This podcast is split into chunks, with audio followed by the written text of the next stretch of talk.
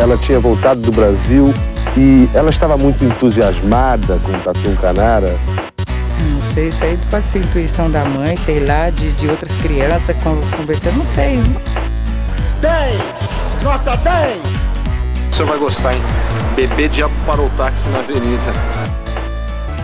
Ao vivo? É muito pior.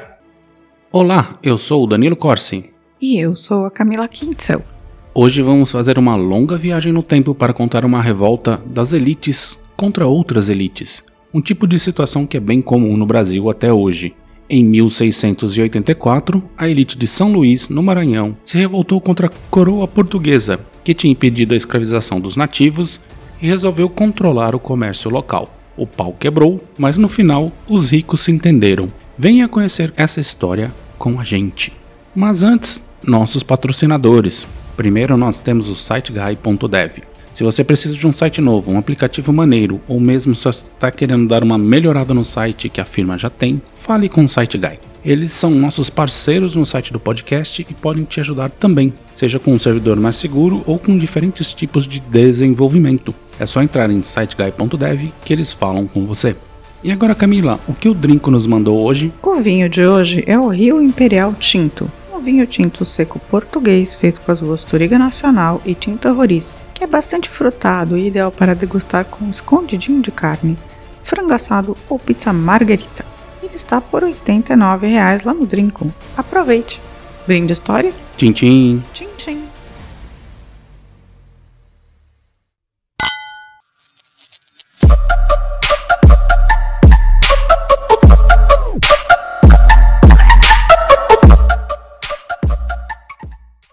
Camila, você acha que o episódio vai flopar? Afinal, vamos falar do século XVII e não do XX, Acho que vai. né? Sempre flopa. Sempre flopa, né? Quando a gente não fala nada do século XX. Bom, vamos lá. Para começar, deixa eu dar aquele clássico contexto histórico. O atual estado do Maranhão sempre fez parte do Brasil português. Estava lá desde as capitanias hereditárias. E apesar de ser mais próximo da Europa que o sul do Brasil, o local sempre foi meio que deixado de lado, ignorado mesmo, em sua importância, exceto quando a questão era geração de renda para a coroa lusitana.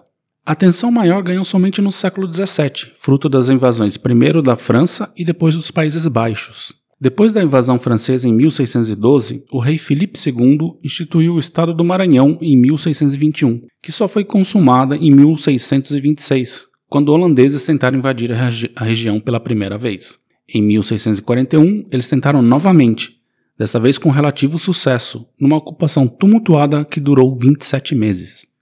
Mas essa história a gente vai contar num episódio solo.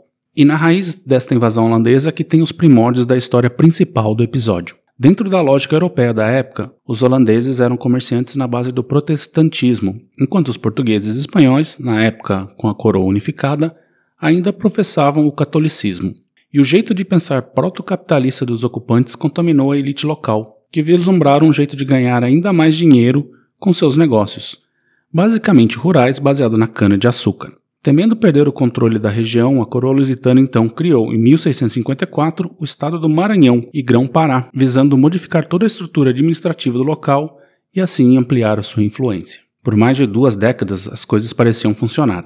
Porém, cada vez mais a região via a chegada de jesuítas, que começaram a intervir no modelo econômico local a impedir a escravização dos nativos. Conflitos entre os senhores de engenhos e os padres se intensificaram, mas os jesuítas tinham o apoio irrestrito do governo, então estavam com o zap na manga e conseguiram uma lei, promulgada em 1680, que proibia a escravização dos indígenas no estado.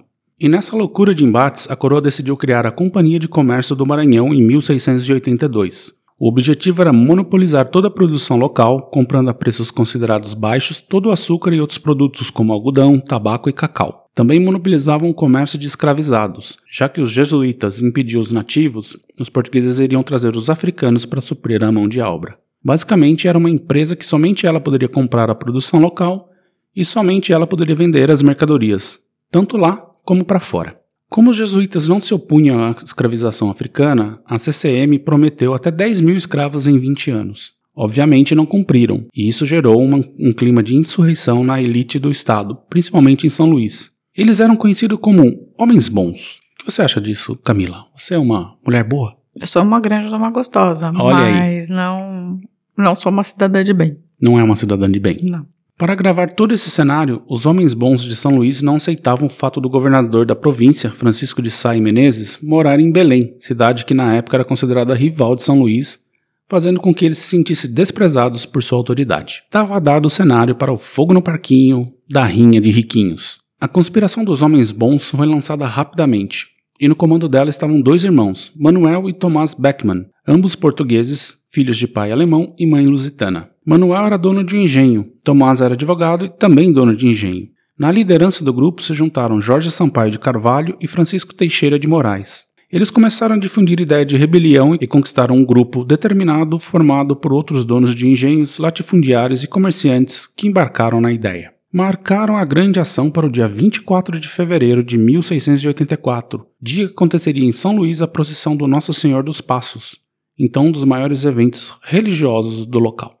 Pela manhã, um grupo armado de 68 homens marchou em direção aos armazéns da companhia para efetuarem saques. Em seguida, os sediciosos tomaram o corpo da guarda de São Luís, integrado por um oficial e cinco soldados. Partiram dali, com outros moradores arregimentados no trajeto, para a residência do capitão Mor Baltazar Fernandes, que era o representante do governador na cidade. Ele foi deposto e preso. Basicamente, eles prenderam seis pessoas. Seis pessoas. Não, sete. Porque teve o Baltazar, o oficial e cinco soldados. Isso. Em seguida, marcharam para o colégio de padres para dar um jeito nos jesuítas. Derrubaram o portão, invadiram o local e baixaram o cacete nos padres, usando o prédio como uma prisão improvisada. Em um dia conseguiram todos os seus objetivos.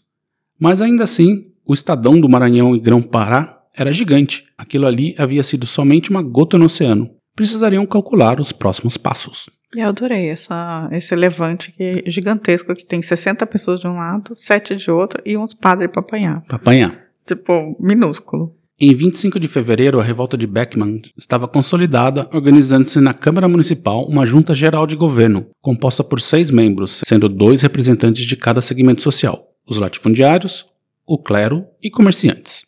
Para legitimá-la, foi celebrado um Teodeu, que é um hino católico.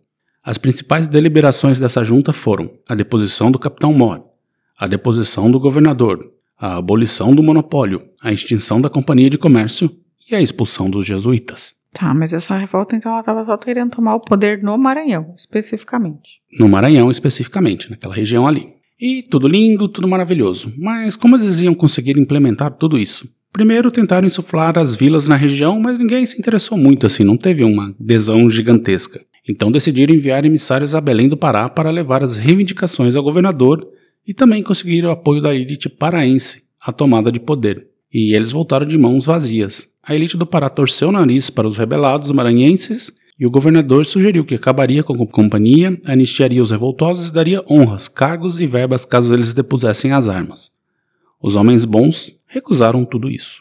O que queriam mesmo é que a coroa não mexesse nos seus lucros e queriam escravos, de preferência os nativos, já que a caça de escravização também era um negócio rentável.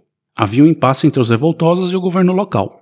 Para desatar o nó e evitar que Portugal revidasse com força, Thomas Beckman viajou até Lisboa para tentar convencer as autoridades metropolitanas que o que estavam fazendo era justo e correto, além de reafirmar a lealdade dos homens bons à coroa. Eu odeio esse termo homens bons, é muito ruim. Homens bons. Obviamente deu tudo errado. Os portugueses não compraram a ideia e prenderam Tomás.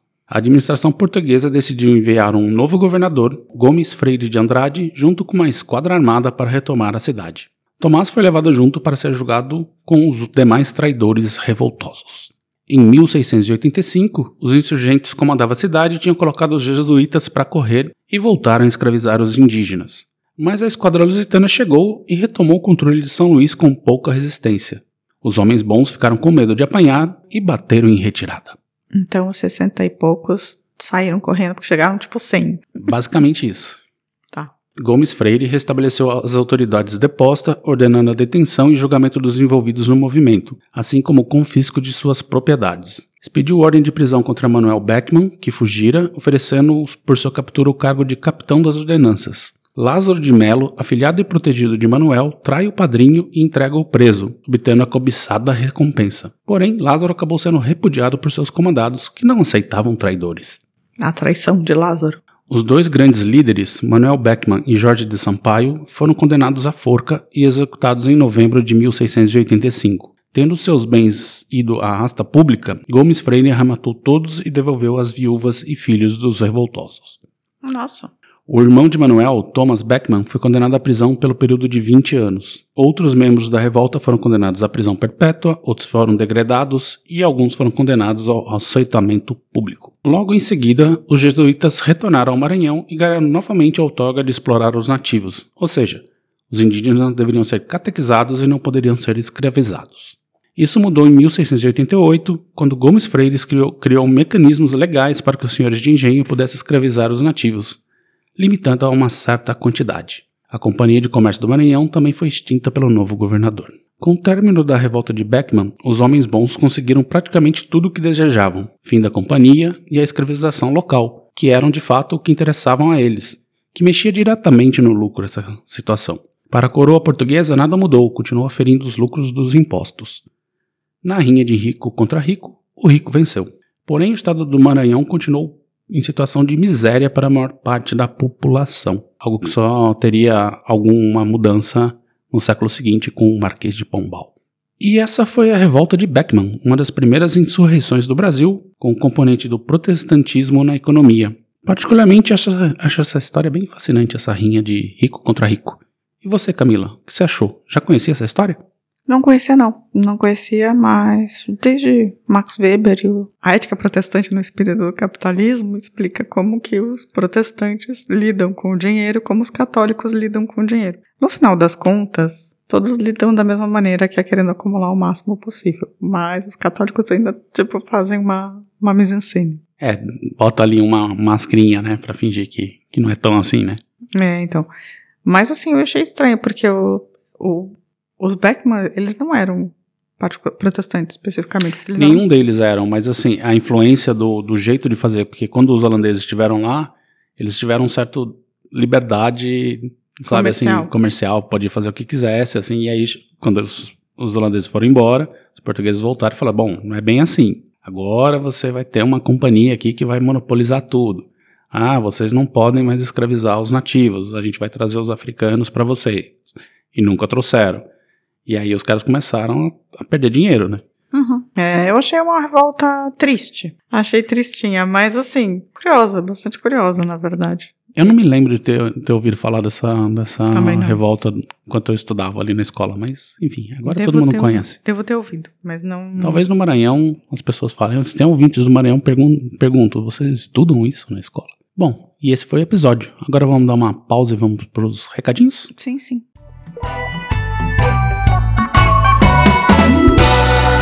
Recadinhos. Camila, se alguém aí quer também se revoltar contra a coroa portuguesa e quiser contar pra gente, como faz? Pode escrever um e-mail para contato@muitopior.com.br, deixar um comentário no YouTube ou no Spotify, ou mandar um recadinho ou deixar um comentário também no Instagram, no Twitter e no Facebook. Maravilha! E nos recadinhos a gente tem lá no, no episódio Voltando 283 a Nafa. Na Laura na Laura, falou: Devo confessar que, a, que as minhas histórias favoritas são de acidentes aéreos e já maratonei, maratonei todas do podcast. Olha aí. Você não é a única, Ana Laura. Tem mais gente que é muito interessada. É, faz sucesso acidentes aéreos. De acidentes, não é, André? No episódio do Plínio Correia, Canalhas BR, a gente tem a Dani Benetti falando: esse deve ser o pai espiritual do Paulo Cogos. Muito Com certeza. Bom. Muito bom comentário, Dani. No episódio do Chupacabras e Outros Monstros BR, a gente teve também a, a Dani Benetti falando Alimpiro, kkkkkkk, e a Cintia Palu falou: Olá, Curitibano Revoltos aqui também. Curtindo os episódios, aprenderam bastante. Queria comprar no Drinco, mas ela não conseguiu fa fazer funcionar o link, ou na Aurelo, ou no site de vocês. Ela quer dar dinheiro pra gente. Olha aí, ó o Drinco. Presta atenção, o que tá acontecendo? É, então basicamente o Drinko ele, ele é só um, um, um hub, né? Um hub, né? Na verdade você clica lá e aí você vai pra loja que você quer comprar o vinho, só que ele, ele coloca tipo um, um, uma porcentagemzinha assim na venda. É, acho que é isso. Mas pena que você não conseguiu. Vamos tentar ver o que tá acontecendo. No episódio do Vampiro de Niterói, a gente teve o comentário da Dani Benetti também, bem comentadora essa semana. É, um beijo, Dani. Ela falou que não conhecia esse caso. Pesado, hein? O Brasil tem provavelmente muitos casos de serial killers não investigados por falta de método científico. Tudo vira culto satânico. Eu também concordo. E assim, o, o cara também não foi descoberto antes porque nem no Rio de Janeiro as delegacias tinham um registro de casos centralizado em 1990. Então, assim, como cada, cada morto caiu numa delegacia diferente, os caras não sabiam que estavam morrendo crianças. Com o mesmo modo operandi, assim. É ridículo. Já o Leandro Noronha falou que esse caso lembrou o caso da bruxa de Sapolândia, que aconteceu no Mato Grosso do Sul, e ele adoraria ouvir esse, essa história no podcast. Eu adorei o nome Sapolândia. É, a bruxa de Sapolândia. Vou procurar rapaz. a bruxa de Sapolândia. A Rogéria Ferreira Thompson falou: Sim, sou psicóloga de um CAPS no Rio de Janeiro. O fechamento de manicômios judiciários é algo bem complexo. Tem sido feito aos poucos e pensando no caso a caso de cada pessoa. Nem todos têm como sair destes locais. É, eu acho bastante complicado. Assim, não quero, em hipótese alguma, ser leviana. Nem quis em nenhum momento ser leviana falando disso, mas é super complicado. O manicômio judiciário é uma treta. Lá também nesse episódio, a Head Girl, que estava sumida, mas ela falou: Olá, pessoas. Episódio incrível como sempre. Ando sumida por conta do trabalho, mas não deixo de ouvir vocês. Posso sugerir um episódio do, sobre a épica Claudia Wonder? Nossa, tem um documentário muito bom sobre ela. Vou, vou colocar aqui na lista. Boa, boa. Obrigado, Head Girl. Tem que dar aspirina, né? Não sei, acho que é aspirina, pode ser paracetamol, Se fosse aqui, ia ser só ibuprofeno. ibuprofeno. Lá no YouTube, o Charles de Castro falou: essa história embrulha o estômago. Sobre o vampiro de, de Niterói. É horrível. O Paulo Alves falou o seguinte: mudando um pouco do- dos os temas do último podcast, gostaria de um programa continuando a série dos grandes personagens da história da TV sobre o Edson Cury Bolinha, apresentador burlesco que hoje é bem esquecido, infelizmente. Afinal, ele foi um dos primeiros a dar espaços a transexuais na TV aberta. Bolinha. Bolinha. Está na hora de você entrar na linha. É isso aí, na Ilha Porchat Clube. Tá na pauta, tá na pauta. É um excelente, excelente episódio. Não tava, na verdade entrou na pauta. Tá na pauta, tá na pauta. É, daí eu posso contar sobre o dia que o Bolinha morreu. E lá no Twitter, a gente tem que mandar um salve pro nosso querido Cláudio Schubert. Schubert. Lá no Facebook, o Alexandre Straioto e o Paulo Roque mandaram também, deixaram lá um curtir. Beijo, gente. No Instagram, a Elenar Stein falou: Não conhecia essa história. E se soube alguma vez, fiz questão de esquecer porque é muito horrível. O encadeamento de violências é tão assustador. E sobre os manicômios judiciais, não sabia que tinha data para terminar. Fico bem dividida nessa questão. Uma porque sei que a questão de manicômio é bem complicada no Brasil, a gente já contou né, um pouco sobre isso, ela fala. E por outra, me arrepia que esses psicopatas saiam por aí, aos cuidados da família, e sabe-se lá se conseguirão mantê-los mais ou menos inócuos. Sei lá, me assusta um pouco, foi o que ela disse. É, eu acho que sim. Assim, é, na verdade, assim. Tem umas pessoas que, como, como caso, eu não sei, eu não sou psiquiatra nem nada assim, mas o Marcelo Andrade, eles já falaram algumas vezes que o cara tem um caso meio incurável, assim. Então que ele tá sob controle, mas é porque ele tá institucionalizado, assim. Ninguém sabe o que acontece com um cara desse solto, só com tratamento domiciliar.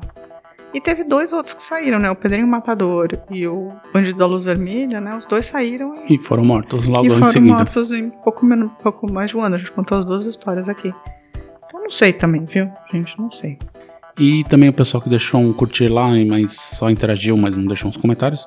A gente tem um salve geral pra Lele Moreno, que é o Finha, que é a nossa Panarello. Panelho. Ricardo Cravo, grande Ricardo Cravo. Cláudio M. Santos, Tom do Nada Oficial, Alexandre Soares, Evaldo Novellini e a Andrea, que é a Andrea Cubas? André Cubas. Andrea Cubas, grande Cubas. E é isso, tem mais algum comentário aí? Tem um beijo, como sempre, pro nosso queridíssimo Giancarlo, que eu mandei mensagem essa semana. Olha aí. Então é isso. Então, semana que vem estaremos de volta. Um beijo, gente. Tchau, tchau. Tchau. A vida é muito pior. Esse episódio é um oferecimento de trinco.com.br e siteguy.dev.